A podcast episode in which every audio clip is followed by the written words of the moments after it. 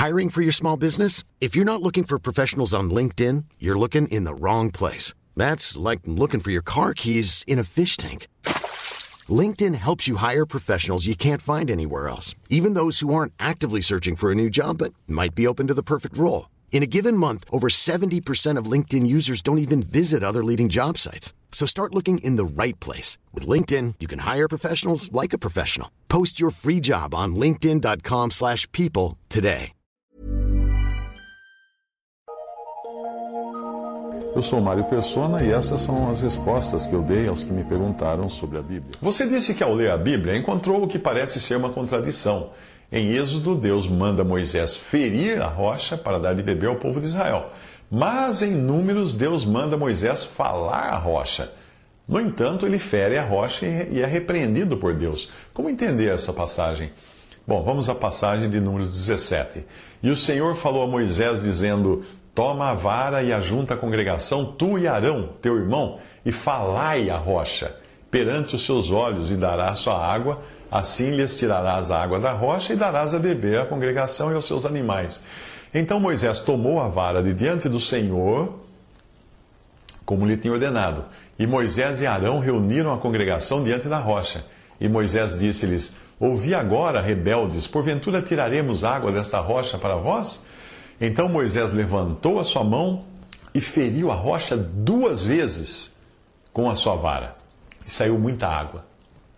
E bebeu a congregação e os seus animais. E o Senhor disse a Moisés e a Arão: Porquanto não crestes em mim para me santificardes diante dos filhos de Israel, por isso não introduzireis esta congregação na terra que lhes tenho dado. Números 20, de 7 a 12. A vara que Moisés tomou era a que estava diante do Senhor, ou seja, a vara de Arão que havia florescido. Não era a vara de Moisés, com a qual ele abrira o Mar Vermelho e o Rio Jordão e fizeram outros sinais. Não. A vara de Moisés representava juízo, mas a vara de Arão representava graça, porque era uma vara de madeira morta que floresceu. A vara de Arão você encontra em Números 17, de 1 a 10, que diz assim: Então falou o Senhor a Moisés, dizendo: Fala aos filhos de Israel, e toma deles uma vara para cada casa paterna de todos os seus príncipes, segundo as casas de seus pais, doze varas, e escreverás o nome de cada um sobre a sua vara.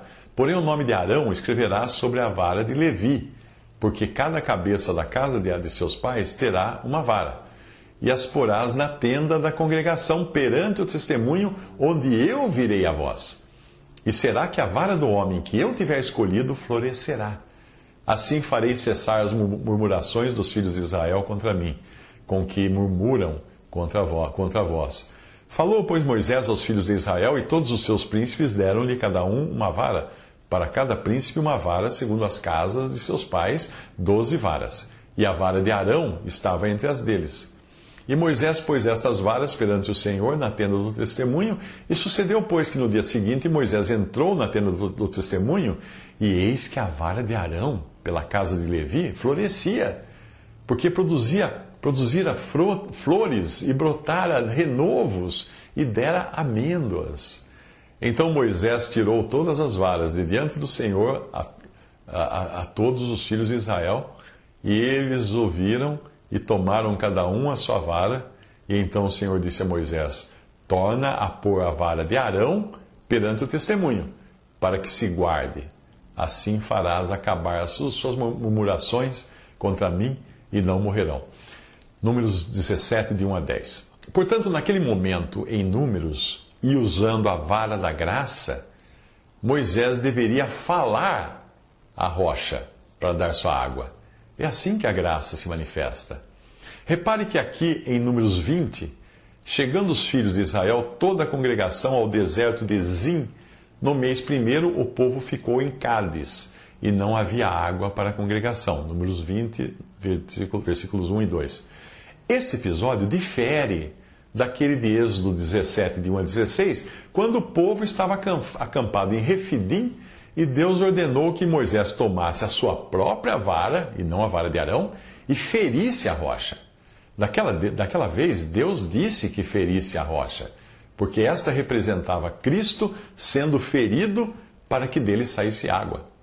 Em 1 Coríntios, Paulo explica que a rocha que os seguia era Cristo. Paulo escreve assim: E beberam todos de uma mesma bebida espiritual, porque bebiam da pedra espiritual que os seguia, e a pedra era Cristo. 1 Coríntios 10, versículo 4. Portanto, nós temos dois episódios distintos: um em que Moisés deveria ferir a rocha com a sua vara, e outra em que Moisés deveria tomar a vara de Arão e falar à rocha. Cristo só precisou ser ferido uma vez pelo juízo de Deus para nos trazer salvação. Moisés não entendeu isso e feriu a rocha uma segunda vez, duas vezes, desobedecendo assim a ordem expressa de Deus de falar à rocha. Um momento representava o juízo, mas o outro representava a graça. Cristo, por sua morte na cruz, foi ferido uma vez para nos justificar pelo seu sangue e nos salvar. Mas o mesmo Cristo é visto em Romanos agora nos salvando, a nós que já cremos nele, não por sua morte, mas por sua vida. Veja a passagem.